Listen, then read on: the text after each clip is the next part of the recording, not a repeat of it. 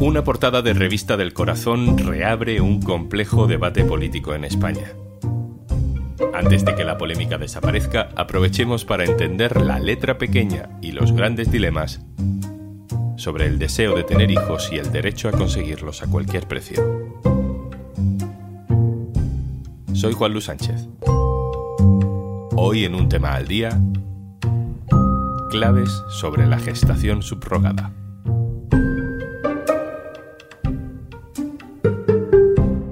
Una cosa antes de empezar. Hola, soy Juanjo de Podimo. Vengo a recordarte que, como todos los viernes, al final de este episodio te dejo una recomendación de un podcast para que disfrutes durante este fin de semana. Bueno, y cuando quieras, porque si entras en podimo.es barra al día, tienes 60 días gratis para escuchar todo el contenido de nuestra app, podimo.es barra al día. Ahora hablamos de Ana Obregón, pero antes te cuento otra historia. Sucedió hace unos días, el 16 de marzo. Hospital Virgen del Rocío de Sevilla. Una mujer se presenta para dar a luz, como tantas otras ese día. Pero hay algo que no encaja. En la ficha sanitaria de la embarazada no constan ni controles, ni análisis, ni citas con el ginecólogo. Sí aparecen, sin embargo, intentos recientes de fecundación in vitro. El hospital revisa de nuevo y descubren que aquella embarazada no es quien decía ser. Había acudido al hospital con la documentación de otra mujer. La idea era parir como si fuera esa otra mujer, que el bebé quedara registrado a su nombre y entregarle el niño a la salida del hospital a cambio de dinero. La Policía Nacional ha detenido a las dos mujeres y a sus dos parejas. Les acusa de tráfico ilegal, de venta de niños, de falsedad documental, de delitos castigados con la cárcel. Los cuatro detenidos son inmigrantes en España. Ana Obregón también pagó a una mujer para que le gestara a un niño y después se lo entregara para registrarse como su madre. Pero lo hizo en Estados Unidos y en vez de salir en una nota de prensa de la Policía Nacional, vendió la exclusiva a la revista Hola.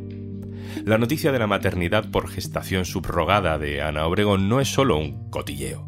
Ha reavivado un debate en constante movimiento, el de los vientres de alquiler, el de la gestación subrogada, y tiene un montón de derivadas. Vamos a intentar desgranar algunas. Ana Requena Aguilar, redactora jefa de género del diario.es. Hola.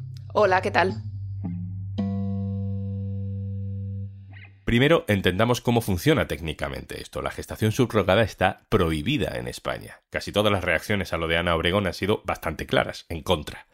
Pero, sin embargo, solo en los últimos 10 años hay más de 2.500 niños nacidos por gestación subrogada, aunque sea en el extranjero, que están inscritos en España. ¿Cómo se explica esto? Es la paradoja de nuestro sistema. Por un lado, la ley sobre técnicas de reproducción humana asistida considera los contratos de gestación por sustitución, como define esta práctica, como nulos de pleno derecho. Es decir, no podemos tener contratos de gestación subrogada hechos en nuestro país. Pero ¿qué pasa? Que sí hay países donde la gestación subrogada está permitida, es legal y a la que pueden acceder no solo los nacionales de esos países, sino también personas extranjeras. Cuando una persona mm, española acude a un país donde la gestación subrogada sí está permitida y lo hace, ¿cómo se trae luego al menor? Bueno, lo hace porque hay una orden de los registros y del notariado que permite la inscripción de esos menores. En 2010, el gobierno de Rodríguez Zapatero aprueba una instrucción que permite la inscripción de los niños cuando existe una resolución judicial en el país de origen, es decir, cuando existe una resolución judicial en el país donde ese niño ha nacido. Aunque no lo mencionaban explícitamente, estaba pensado especialmente para Estados Unidos y para Canadá, que son países donde eh, una vez que nace ese niño hay una sentencia judicial que reconoce la afiliación de los padres de intención, por así llamarlos, ¿no?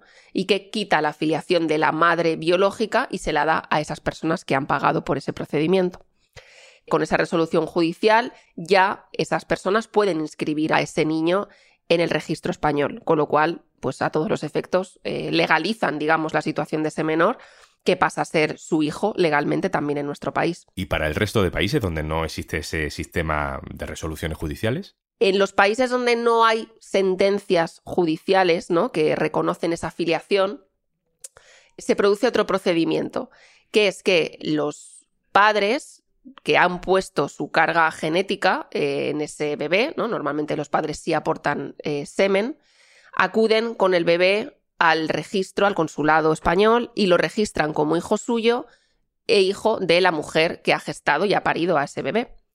Una vez que hacen esa inscripción, esa madre biológica renuncia a la filiación y o bien se filia con la mujer que quiere ser su madre, ¿no? Y que ha pagado por el procedimiento, o bien eh, inician un procedimiento de acogida o de adopción en España, para que, digamos, que esa mujer eh, pase a ser su madre reconocida legalmente. Madre o padres, ¿no? Porque hay muchos casos en los que son parejas homosexuales las que recurren a este mecanismo porque ellos no, no pueden gestar. Los datos que a veces hemos podido recoger eh, lo que muestran es que la mayor parte de las personas, al menos en España, que acuden a la gestación subrogada en el extranjero son parejas heterosexuales, no son homosexuales. Es decir, muchas veces se ha intentado ligar esta práctica con el mundo LGTBI, pero eh, un poco los datos lo que muestran es que la mayor parte de quien acude son precisamente parejas heterosexuales. Aunque obviamente hay casos, y además también tenemos casos sonados, ¿no? Porque han sido casos de, de famosos hombres que han acudido a la gestación subrogada en el extranjero. En todo este proceso hay un elemento clave que marca la diferencia entre ser Ana Obregón o una inmigrante en Sevilla. El dinero. Y por eso muchas veces se habla de mercantilización, ¿no? De que la gestación subrogada es un ejemplo casi perfecto de la mercantilización de nuestras vidas llevada ya al extremo. Bueno, es que es el dinero lo que marca la diferencia. Estamos hablando de que si Ana Obregón eh, hubiera hecho esto en lugar de en Miami, en Soria, pues probablemente estaría ahora mismo detenida y acusada de falsedad documental y de tráfico de, menores. Es decir, que esto es ilegal aquí. Si lo hubiera hecho aquí, tendría un problema legal importante. Como tiene dinero y lo ha ido a hacer fuera, pues efectivamente se puede beneficiar de todo este entramado que en determinados países existe y también de estas rendijas legales. Estamos hablando de países además donde la gestación subrogada eh, comprende, bueno, pues toda una serie de, intermediarios que ganan muchísimo dinero eh, con esta práctica y en los que está marcada no una compensación económica solo por los gastos, sino en los que está contemplado un pago. Está circulando estos días un vídeo del programa La Sexta Columna emitido en 2015 le preguntan en campaña electoral a los portavoces de PP, PSOE, Podemos, Izquierda Unida, Ciudadanos y UPyD sobre la gestación subrogada y les piden que respondan sí o no. ¿Gestación subrogada regulada? Sí. Sí, recomendamos Sí, para proteger al menor. Sí, pero tenemos que estudiar cómo. Sí, hay que regularla siempre que no suponga un lucro eh, para nadie. No. Todos, con matices, dicen que sí. Alberto Garzón, es el único que dice que no. Estas posiciones, unos años después, han ido cambiando. Bueno, como saben, la gestación subrogada es una práctica que no es legal en España. La nueva ley de derechos sexuales y derechos reproductivos lo reconoce como una forma de violencia contra las mujeres. No estamos a favor de la gestación subrogada, siempre lo hemos dicho. Creemos que es una forma más de explotación del cuerpo de la mujer. Ana, decías antes que la inscripción en el registro de estos niños y niñas nacidos por gestación subrogada no es un vacío legal que se haya aprovechado ahora que esta técnica existe, sino que fue diseñado expresamente para esto por el gobierno de Zapatero.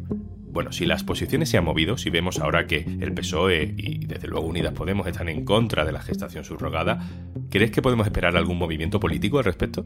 Claro, es que puede parecer un poco paradójico que tengamos declaraciones tan duras mientras esa instrucción de la dirección de los registros se mantiene y permite eh, inscribir a estos niños en los consulados y en los registros. ¿Qué sucede? Esa instrucción en su momento se crea para no dejar en un desamparo, ¿no? desamparo legal a esos menores. Lo que explica a las personas que estaban en ese momento en el gobierno es que esos menores ya existían y que ese interés superior del menor a estar con una familia que le desea y que le quiere, pues debe primar sobre cualquier otra cosa. Ahora eh, hay quien pide eh, la derogación de esa instrucción y quien dice que eso es posible, por ejemplo, eh, generando un régimen transitorio, es decir, dando un plazo para que los procesos que pudieran estar ya en curso se terminen y se registre a esos niños, ¿no? Y no dejarlos desamparados, por ejemplo.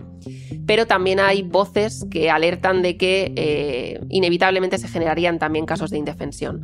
Hay sentencias europeas que hablan de este interés superior del menor y si tú derogas esa instrucción, pero después aparecen quizá ¿no? familias con niños, pues es muy probable que España tuviera que acabar reconociéndoles, aunque fuera después de un procedimiento judicial que llegara a Europa, en el que al final volvería a primar ese interés superior del menor. Con lo cual es un asunto complejo, ¿no? Judicialmente hablando.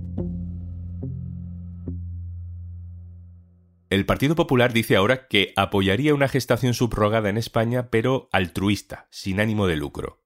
A mí me cuesta entender que una persona quiera quedarse embarazada y que no sea por dinero, pero es una fórmula que técnicamente existe, ¿no? La gestación subrogada altruista o un modelo altruista existe en algunos lugares, en algunos países, que han regulado y que han intentado dar un marco para que se pueda dar esa gestación por sustitución en casos muy concretos, sin que medie contraprestación económica o vigilando muy estrechamente los gastos que se pueden compensar a esa mujer que gesta. Es el caso, por ejemplo, de Portugal o de Reino Unido. En Portugal la legislación es bastante reciente, solo ha habido unos poquitos casos, porque efectivamente los requisitos son muy concretos, están muy cerrados, ¿no? Solo se permite para mujeres que no tengan útero o que tengan una afección ¿no? demostrada, acreditada, de que no pueden gestar con su útero, de manera que delimitan muchísimo eh, cuáles son las posibilidades de acceder a la gestación subrogada. Pero en Portugal, por ejemplo, muchos de los casos que conocemos de parejas de hombres homosexuales que han acudido a la gestación subrogada en otros países, eh, allí no tendrían derecho, ¿no? Claro, efectivamente no tienen derecho porque no tienen, digamos, ese problema médico. Se hace falta un problema médico acreditado para poder acceder a la gestación por sustitución. Luego, si eres un hombre solo o una pareja de gays no podrían acceder a, a, ella. Ana, en el caso de Ana Obregón hay otra particularidad que también genera debate. La edad, 68 años. Es una edad a la que, por ejemplo, no se puede adoptar. Yo creo que la edad es un factor añadido o colateral a todo esto, porque vivimos en un mundo en el que sabemos ¿no? que la edad de llegada a la maternidad y a la paternidad ha crecido, ha crecido mucho, eh, y eso implica retos en general. Y luego también vivimos en un mundo que ha expandido los límites de lo posible. ¿no? Los avances biomédicos permiten ahora que personas de más de 50 años pudieran llegar a quedarse embarazadas, por ejemplo. Claro, para eso hace falta un debate colectivo, dónde queremos poner esos límites, qué es ético, qué es bueno y qué no hacer. Hay un tema, ¿no? También que es que eh, hay muchos hombres que han sido padres pasados los 50, pasados los 60 y pasados los 70. El actor Richard Gere lo fue a los 69 años, fue padre biológico, pero tenía 69 años, por ejemplo. Elton John acudió a la gestación subrogada y tenía pues, 56 y 57 años. Es decir, que también ha habido hombres que, pasados los 50, Miguel Bosé, han sido padres, bien biológicos, bien por gestación subrogada cuando surge un caso tan mediático, tan polémico sobre alguien que es famoso, pues al final hay comentarios de todo tipo, ¿no? Con este asunto de Ana Obregón se la ha acusado de tener hijos para tapar una pena, de querer ser madre porque se le ha muerto un hijo. Eh, nos estamos metiendo ya en debates un poco delicados de cuándo y cómo es legítimo el deseo de ser madre o padre. Sí, a mí me parece que ya hay eh, argumentos o aspectos que son más complejos y que creo que competen a todo el mundo o que nos competen a toda la sociedad. Pero los motivos, ¿cuáles son los motivos para tener un hijo? ¿Por qué tenemos hijos? Yo creo que es una respuesta que es difícil de, responder y creo que hay que ser también eh, honestos. Hay muchas personas que tienen hijos biológicos también para tapar a lo mejor vidas vacías o para tapar frustraciones o porque se quiere vivir simplemente una experiencia. ¿Es eh, suficiente? ¿Es moralmente aceptable tener hijos? Por esos motivos? Bueno, pues ahí creo que estamos en una discusión ética que va más allá de la gestación subrogada y que muchas veces también sí que se ha arrastrado una visión de los hijos como una especie ¿no? de, instrumentos o de objetos, de seres que te tienen que hacer feliz y llenar tu existencia. Y eso es un concepto que creo que luego trae ¿no? sus consecuencias eh, y sus dolores para una parte y para, y para otra. Yo creo que haríamos bien en general en replantearnos algunas de esas preguntas. Será en otro capítulo. Ana Requena Aguilar, gracias. Muchas gracias. Y antes de marcharnos, Hola, soy Juanjo de Podimo. Yo no asumo irme de la oficina un viernes sin pasarme por un tema al día para dejarte una recomendación de nuestro catálogo. Así que hemos montado un dinner brutal. Es uno de los sets más brutales que vas a poder ver porque sí, algunos de nuestros podcasts también se ven y en él se están haciendo las charlas más sinceras y más especiales que hemos presenciado en las últimas semanas. Se llama Sabor a Queer y esto es solo un avance. Hola, ¿qué tal? ¿Cómo estás? Oye, ¿te acuerdas de mí que soy David, que hablamos el otro día? No, no, del Duque no. Belduque con V. Belduque. Pues sí, tía, un podcast. Que también te digo que quién me manda a mí a hacer un podcast. Y tienes toda la razón, que yo creo que al final falta un espacio para gente queer en el que podamos hablar de temas que, bueno, por lo menos a mí me resultan interesantes. No sé qué piensas tú. Buah, tío, no te rayes para nada. O sea, además aquí en Podimo nos dejan decir lo que queramos, son muy majos. Tú vente. Si es que aquí no le va a gustar hablar de Dios hinchándose a donuts. A mí me encanta. Oye, que me haría mucha ilusión que fueras la primera invitada de Sabor a Queer. Tenemos un jingle y todo. Que yo creo que tú estás pato, pero poco es yo desde pequeña siempre he pensado que estamos hechos de personas todo el rato. Y me acuerdo de tener como unos escritos por ahí que decía eso justo, ¿sabes? Como el, yo estoy hecha de toda la gente que me ha enseñado lo que sé ahora y de que me ha abierto los ojos eh, ante X cosas y me ha hecho de repente abrir una puertita en tu cabeza. Lo que mola mucho de la gente es eso, de tener conversaciones con la gente, es que hay gente que te abre, la, te abre puertitas para que luego tú tengas un desarrollo de pensamiento que te lleve hacia un lugar mejor pero siempre es, creo, como a través de gente, ¿sabes? Como que nosotros solos no vamos a ningún lado, tío, y eso es así. En plan, tenemos que tener mucho trabajo personal, pero creo que la gente que nos rodea es súper clave. Ya han pasado por esta cafetería tan especial Natalia Lacunza y Alberto Velasco, pero es que si te contara quiénes faltan aún por venir, no tardarías ni cinco minutos en entrar en podimo.es barra al día y registrarte para tener 60 días gratis por ser oyente de un tema al día. Ya sabes, podimo.es barra al día. Esto es un tema al día, el podcast del diario.es. Si te gusta lo que hacemos, necesitamos tu apoyo. Hazte socio, hazte socia en el diario.es barra socio. Este podcast lo producen Carmen Ibáñez, Marcos García Santonja e Izaskun Pérez. El montaje es de Pedro Nogales. Yo soy Juan Luis Sánchez. El lunes, otro tema.